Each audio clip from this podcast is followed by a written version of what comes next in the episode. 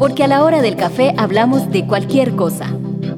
Política, cultura, ambiente, entretenimiento y también de gatos, temblores, suegros y miedos, lo que sea. Café Radioactivo, un espacio para activar tus sentidos con temas de interés cotidiano. Hola, bienvenidas y bienvenidos. Soy Gloriana Rodríguez Corrales y estamos en Café Radioactivo con un buen café una buena conversación. Hoy me acompaña Alejandro Alvarado Alcázar, quien es sociólogo e investigador en el Instituto de Investigaciones Sociales. Este café está patrocinado por Café de Taza Amarilla, que es un café delicioso. Y solo así se puede efectivamente llevar una buena conversación en este país. Bienvenido, Alejandro. Buenas tardes. Alejandro, hay un tema que, bueno, que vos has investigado muchísimo y que en este momento está sobre la mesa y tiene que ver con nuestra democracia, con ese ejercicio de esa democracia en las calles, en esas decisiones cotidianas que tomamos como sociedad, de esa ciudadanía que queremos construir, de ese gobierno que queremos hacer entre todas y todos. Y es el proyecto de las huelgas, que impide de alguna manera este ejercicio real de la democracia. Y cuando vemos esta discusión y muchas discusiones que se han dado en torno a este tema, a mí me parece que estamos hablando de varios derechos humanos en conflicto. Como investigador vos del tema, ¿cómo ves este proyecto en el marco de este momento particular en Costa Rica? Primero, muchas gracias por, por, el espacio y también por proponer este tema que indudablemente es de mucho, de mucho interés, particularmente en la coyuntura en la cual se inscribe, digamos, ¿no? Yo precisamente apuntaría a eso, digamos, con lo que, con lo que terminabas y es, bueno, dónde está pasando y en qué momento, digamos, está pasando la discusión de este proyecto de ley, que ya hoy es ley de la República, hace poco tiempo firmada por el, por el presidente, pero también de otros proyectos de ley que apuntan, digamos, en la misma dirección y que, digamos, de alguna manera podríamos decir están orientados en el sentido de limitar, de restringir el derecho a la protesta, digamos, de las personas y particularmente, digamos, de ciertos sectores, como es en el caso del el proyecto sobre huelgas el este, sector sindical. Estamos en un momento político-económico, digamos, particular de la historia, digamos, reciente o más reciente de Costa Rica, ¿no? Es decir, ya diferentes estudios han, digamos, indicado la situación de crisis económica en la, en la que estamos, pero también es una crisis económica que está empatada con una crisis política hasta cierto punto, de legitimidad, ¿no? Una complejidad, digamos, en términos de escenario político, que lo que ha generado es una serie de contraposiciones, no solamente de discursos, sino también, digamos, de actores en el sentido de cuáles o cuáles son las medidas que se requieren, digamos, para solucionar esta, esta crisis económica. ¿no? La encontramos prácticamente todos los días, ¿no? En los periódicos, en los medios de comunicación en general, las diferentes posiciones. Lo que tenemos hasta este momento, esta es mi lectura personal, por supuesto, es que, digamos, de alguna manera la orientación de las medidas ha tomado un corte fundamentalmente neoliberal. Y esto ha despertado una serie de malestares ciudadanos, de sectores que sienten que de alguna manera se les está cargando, digamos, toda la responsabilidad de lo que ocurre en el país eh, sobre sus hombros, ¿no? Que esto es parte un poco de la metáfora que también surgió, digamos, de esta coyuntura. Y eso se ha traducido entre otras cosas, en un incremento de las protestas sociales, ¿no? La base de datos que mantenemos en el instituto, la base de protestas, justamente nos indica que, digamos, durante el gobierno de Carlos Alvarado, desde que, ingresó en, en mayo de 2018, tenemos, digamos, de manera sintética, más protestas, más calle, es decir, la gente recurre más a la calle y no, digamos, a las instituciones para plantear sus demandas. Tenemos más actores protestando, ya no se limita, digamos, a los sindicatos y algún actor o algún otro sector, digamos, sino que ha tendido hacia incrementarse la cantidad de actores y también más demandas, ¿no? Los malestares son mayores. Y en esta coyuntura, precisamente, lo que creo yo encuadra en buena medida estas discusiones sobre limitar la protesta social o el derecho a la protesta de mucha gente es justamente la coyuntura de huelga contra la reforma fiscal, ¿no? La forma en cómo se fue desarrollando una huelga la duración que, que, tomó, los efectos que generó, no solamente económicos, sino también, digamos, políticos y sobre la ciudadanía, el malestar que en un sector despertaron ciertos formatos de protesta, como los bloqueos de calles, han hecho que de alguna manera se creen las condiciones políticas para que desde el Congreso se propongan proyectos de ley que hoy, digamos, están apuntando hacia restringir la protesta en, en, el país, ¿no? Hemos hablado en otros espacios y desde el año pasado también hemos conversado sobre el tema de la criminalización de la protesta, ¿verdad? Porque todo apunta, con esto que venís diciendo, todo apunta a que sucede algo y hay una forma de reprimir a través de la legislación y a través de una cosa más encausada, con mucho dote de prevenir que esto no vuelva a suceder y que aquí nadie se salga del canasto. ¿Qué hay de criminalización ante estos hechos en estos textos que se defienden? Sí, nosotros decíamos el año pasado también en otros espacios, como mencionabas, que por lo menos en el caso de proyectos sobre huelgas hay que entender, digamos, como prácticamente un ajuste de cuentas, ¿no? Y esto no lo digo solamente yo, es decir, si uno se toma el tiempo de consultar la prensa, se encontrará, digamos, a las mismas personas que impulsaban el proyecto, hablando no necesariamente en ajustes de cuentas, pero sí diciendo que esto era el resultado de lo que había pasado en la huelga, ¿no? Entonces, entonces, de alguna manera está instalada, digamos, o se instaló la discusión sobre la necesidad de ajustar, digamos, lo que pasaba. Y en este punto habría que decir, por supuesto, que no necesariamente toda regulación de una forma de protestar, digamos, o de una conducta social es necesariamente, digamos, criminalización. Lo que sí es que basándonos en lo que han dicho, por ejemplo, organismos internacionales como la Corte Interamericana de Derechos Humanos y también lo que dicen, digamos, diferentes estudios, es posible establecer que este proyecto de ley que ya se aprobó y que es un proyecto que este, se está proponiendo por parte de Carlos Ricardo Benavides, que también fue el diputado proponente del proyecto sobre huelgas, y la diputada Bolio, se dirigen hacia restringir, hacia limitar el derecho a la protesta. Y esto no es, digamos, un hecho particular de este momento histórico. Ya hay antecedentes en esta dirección. El más reciente fue justamente el 2002, que tras la coyuntura de lucha contra, que se llamó el combo ICE, ¿no? Precisamente se creó un artículo, el famoso 256 bis, que penalizó los bloqueos y los penalizó, digamos, con penas de cárcel de 10 a 30 días para personas, digamos, que obstruyan calles. Y eso fue interpretado Perdón, esto mientras no juega la CL. Bueno, claro, eso, eso es un, un tema siempre interesante, ¿no? ¿Qué es bloquear una calle? Ajá. ¿No? Digamos, hay claramente manifestaciones de la cultura popular, digamos, ya no solamente el tema de cuando gana la CL, digamos, como decís, sino, por ejemplo, la romería y otra serie de hechos, digamos que uno podría decir formalmente constituyen bloqueos por supuesto, de calle, ¿no? O más precisamente una limitación a la libertad de tránsito de las personas, a la libertad de circulación. Pero por supuesto, esto no se lee desde este lugar porque no se interpreta, digamos, como una obstrucción ni tampoco como un perjuicio sobre, digamos, la cotidianidad de la gente. Lo que entra en juego en todo esto es que justamente el encuadre que se hace de los bloqueos cuando se trata de actos que se desarrollan en el marco de una, de una protesta social es que son perjudiciales. ¿No? Y que responden solamente a los intereses de un pequeño sector, de un grupo que es el que está defendiendo, el que está demandando determinada cosa. Y en esa medida ese encuadre ha logrado instalarse y hace que la gente entonces diga, lo que esas personas están demandando no se relaciona con mis intereses, no se relaciona, digamos, con mis problemáticas, sino solamente con las de estas personas, ¿no? Que fue, por ejemplo, lo que sucedió con las manifestaciones estudiantiles. ¿No? que de alguna manera la gente no logra entender que detrás de esas manifestaciones estudiantiles había una defensa, digamos, de la educación pública, que es un problema, digamos, o un tema que nos compete a todas y todos en el país, no solamente, digamos, a quienes estudian en una universidad pública, por ejemplo, ¿no? Lo que tenemos sí es una situación política que ha generado que desde el Congreso, pero también desde los medios de comunicación, también desde las cámaras empresariales y desde el mismo gobierno, que hay que insistir mucho en esto, el gobierno ha celebrado las diferentes propuestas de ley, si bien no ha sido proponente, las ha celebrado y ha, digamos, corrido, ya esto casi que literalmente, digamos, a firmar eh, los proyectos de ley. Es decir, el, el, presidente Alvarado prácticamente el día siguiente estaba firmando el proyecto ya no solamente de reforma fiscal, sino también el proyecto llamado ley para brindar seguridad, seguridad jurídica sobre la huelga, ¿no? Entonces, entonces, claramente hay, digamos, una, una situación, un escenario político que lo que ha hecho es encontrar, digamos, terreno fértil para discutir respecto, digamos, de este tipo de acciones, no por el fondo, que esto es muy importante, sino por la forma.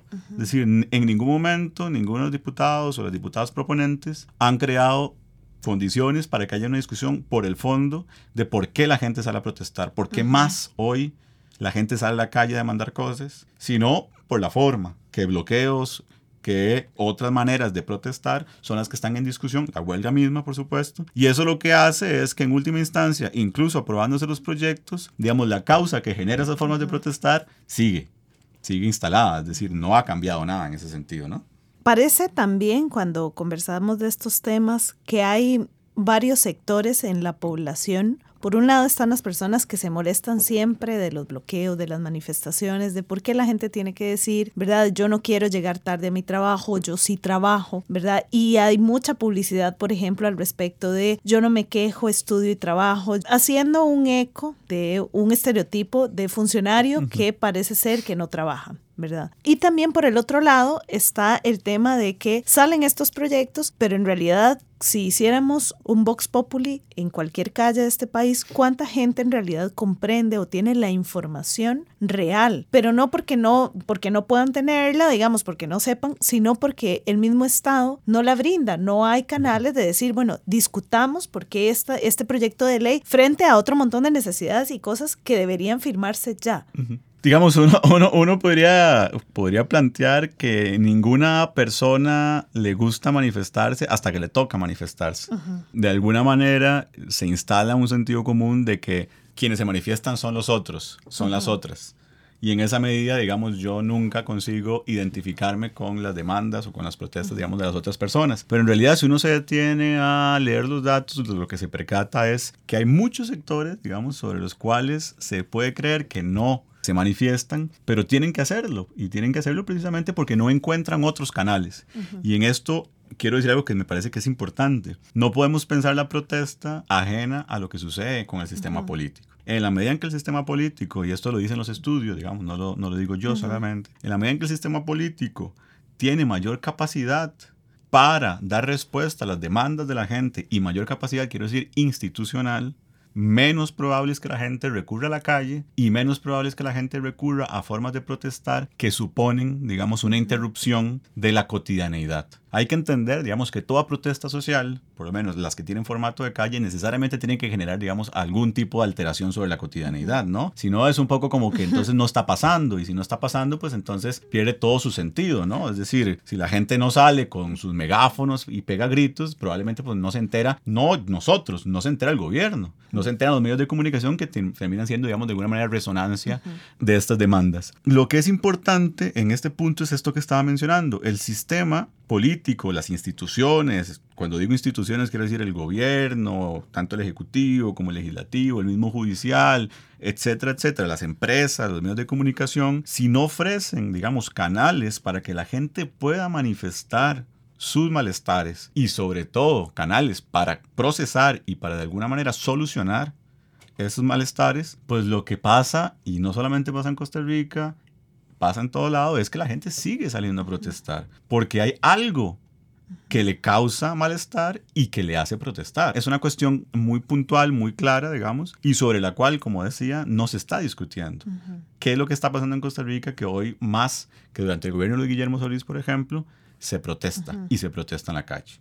Sí, hay una enfermedad de la no escucha, ¿verdad? Y esto es muy grave porque si no, si terminas por no escuchar a quien de alguna manera te llevó a dónde estás, la gente se va a seguir enojando y va a intentar hacer todo lo posible porque sus demandas se vean cumplidas y además esto con la frustración que implica haber salido en otros momentos que no se cumplieran, ¿verdad? Demandas insatisfechas, que esto es como llenar el tarrito de cosas que no nos gustan, que al final pueden decantar en algo muchísimo más peligroso para, para la estabilidad de un país en general. ¿Qué implicaciones tienen social y culturalmente esta elaboración de estos proyectos y además esta estrategia del gobierno frente a las personas, a la no escucha, al no querer escuchar. Si me permitís, retomo lo que mencionaba como antecedente, digamos, histórico inmediato de este tipo de medidas, que fue precisamente el 256 bis.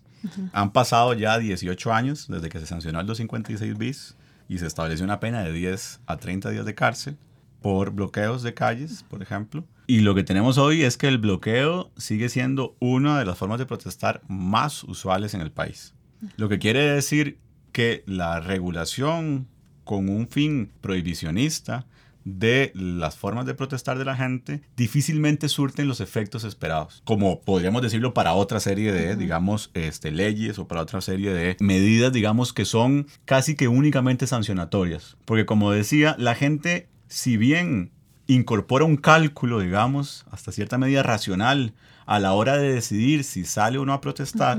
En efecto, digamos, este tipo de proyectos de ley diríamos, incrementa el costo político, digamos, de salir a la calle, porque entonces tenés que preguntarte, bueno, pero es que ya no me pagan, por ejemplo, ¿no? Bueno, pero es que me pueden meter en la cárcel y me pueden meter hasta dos años de cárcel por hacer un bloqueo de calles. Por supuesto que la gente incorpora eso, digamos, en su cálculo. Pero no solamente, digamos, la protesta se reduce a un cálculo racional. Cuando estás enfrentado a una situación límite, cuando sentís que ya la plata no te da, cuando sentís que te pueden embargar el terreno, te pueden embargar la finca porque no tenés, porque no tenés para pagar el crédito, cuando sentís, digamos, que sencillamente ya no llegas a fin de mes, es una condición de probabilidad para que la gente salga a protestar. Si el efecto buscado es que terminen las huelgas, por ejemplo, que creo que mucha gente está instalada esa idea que con este tipo de proyectos de ley se terminan las huelgas, no. Sí habría que decir, por supuesto, porque si no, no estaríamos discutiendo, digamos, de esto como una forma de criminalización de la protesta, que indudablemente esto hace muchísimo más complejo ya no solamente el proceder, digamos, en términos burocráticos, sino la decisión política y el potencial costo que puede generar entrar en una huelga o, por ejemplo, digamos, declararse en huelga y bloquear una calle. Lo que está generando es de un sector de la población la idea de que, bueno, si ya nos están castigando por protestar de esta forma, ¿por qué no podríamos protestar, digamos, bajo medios más radicales, por ejemplo? ¿No? Porque esto es, digamos, una suerte de dialéctica, ¿no? De, de, la política, ¿no? Es decir, ya no solamente el gobierno ajusta sus estrategias a lo que hacen, digamos, quienes protestan, sino que quienes protestan también ajustan sus estrategias a lo que hace el gobierno. Y ejemplos tenemos de sobra, ¿no? En términos de culturas políticas, lo que está sucediendo en Chile, por ejemplo, lo que está sucediendo en Francia, país donde, por ejemplo, la huelga está muy limitada y también está sancionado y castigado el uso, digamos, de capucha. Lo mismo que sucede en Chile o en España. No ha dejado a la gente de protestar, no ha dejado a la gente de salir a las calles. Cuando tiene que declarar una huelga, declara una huelga. Cuando tiene que instalar una barricada, instala una barricada. Porque las causas siguen ahí. Porque no les escuchan finalmente. Finalmente porque no, porque no, hay, no hay un ejercicio, digamos, de escucha en un sentido político, ¿no? Que es incorporar las demandas de estos sectores de la población a la dinámica de la política y entender que son demandas legítimas y que de alguna manera tienen que encontrar, digamos, una salida o una solución que no puede pasar por la mera criminalización, porque eso no, digamos, no soluciona el fondo de la cosa, ¿no? Sin duda, este ha sido un café pasado por la indignación y pasado también por la pasión, porque quien nos escucha también podrá generar ya de por sí tener algo preconcebido de qué, de qué, de qué le parece el tema, pero sin duda hay que tener muchas más herramientas para analizar cuando varios derechos están en conflicto, porque no es tan sencillo como decir, bueno, que la gente no salga más porque y, y que todos bajemos línea y que hagamos lo que, lo que lo que nos dicen que, que tenemos que hacer, ¿verdad? Se trata también de poner ciertas herramientas que están ahí al servicio de nuestra reflexión y de nuestra capacidad para generar una sociedad pues más justa, más inclusiva, más equilibrada, ¿verdad? Más saludable, porque la represión lo que genera pues obviamente es la reactivación también de otras estrategias que podrían a la postre ser muchísimo más peligrosas. Alejandro, muchísimas gracias. Muchas gracias a ustedes. También invitarlas e invitarlos a que puedan visitar el centro de los recursos que tiene habilitado el Instituto de Investigaciones Sociales. Ustedes pueden también visitar el instituto y también todas las investigaciones y publicaciones que tienen. Agradecerle a Paolo Marín, que nos estuvo haciendo la grabación y también a Diana Acosta del Instituto de Investigaciones Sociales que siempre nos acompaña en estos espacios. A ustedes muchísimas gracias y nos encontramos la próxima semana. Un espacio producido por Radio U desde la Universidad de Costa Rica.